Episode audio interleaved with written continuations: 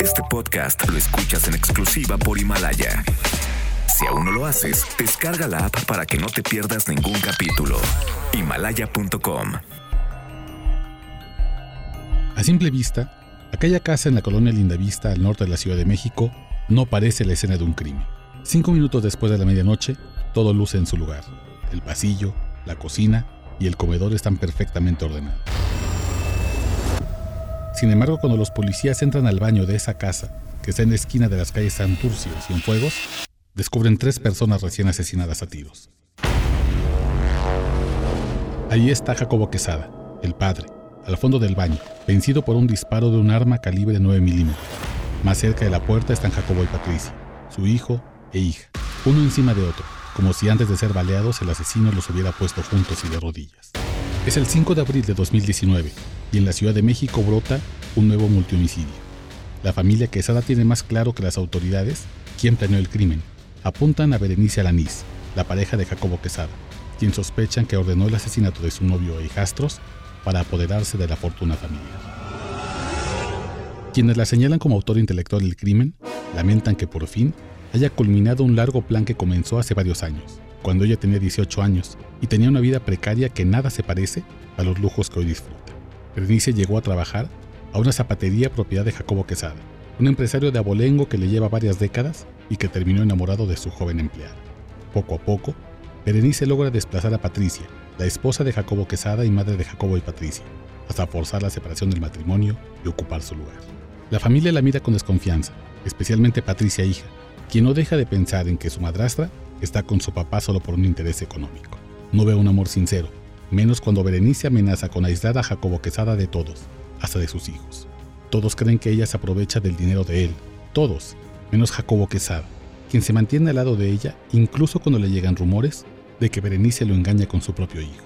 Incapaz de separarse de su pareja, Jacobo Quesada solo tiene a castigar su supuesta infidelidad sacándola de su testamento, lo que según su familia apresura el plan de Berenice de apoderarse de una riqueza que se le está yendo de las manos.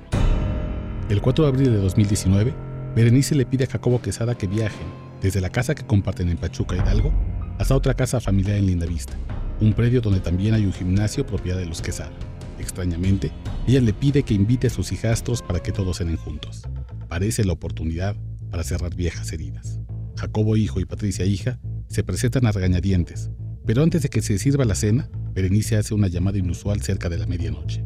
Llama a un entrenador físico que trabaja en el gimnasio de Jacobo Quesada para pedirle que le ponga una rutina de ejercicios.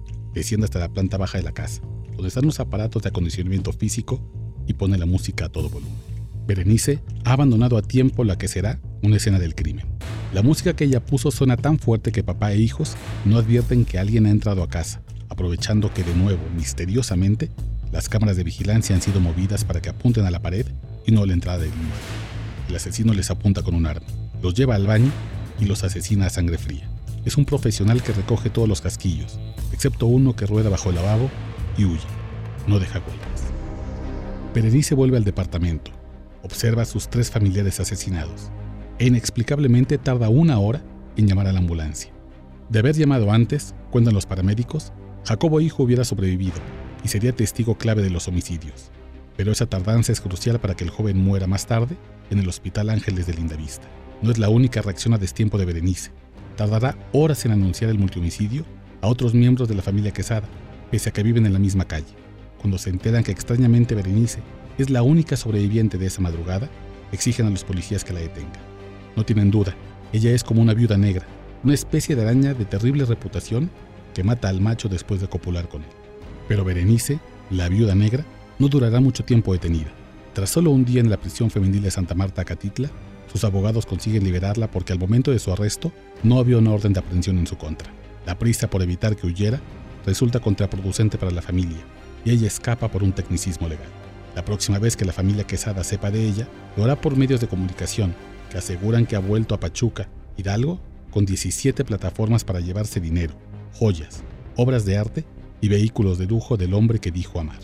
Lo último que saben de ella es que se le ha visto por Las Vegas apostando en casinos de lujo junto a un nuevo novio. Lo último que saben de la justicia mexicana es que la Fiscalía Capitalina está demasiado ocupada para arrestar a la viuda negra, cuyo expediente ahora acumula nueva evidencia que la vincula al triple homicidio. Van 329 días sin Jacobo padre, hijo y Patricia. Casi un año en el que la impunidad va ganando el caso. Quien los asesinó sigue libre, tejiendo una telaraña que las autoridades no han querido tocar ni deshacer.